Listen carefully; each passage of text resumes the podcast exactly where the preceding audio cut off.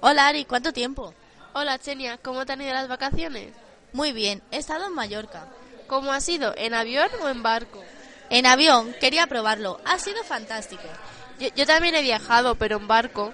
¿A dónde has ido? He ido a Ibiza con mi hermana. Yo he conocido a mucha gente, en especial a un chico. ¿Así? ¿Ah, ¿Cómo se llama y dónde lo conociste? Eh, se llama Carlos. Lo conocí en un chiringuito. ¿Y cómo fue? Pues estaba de prácticas de camarero y yo fui a tomarme algo.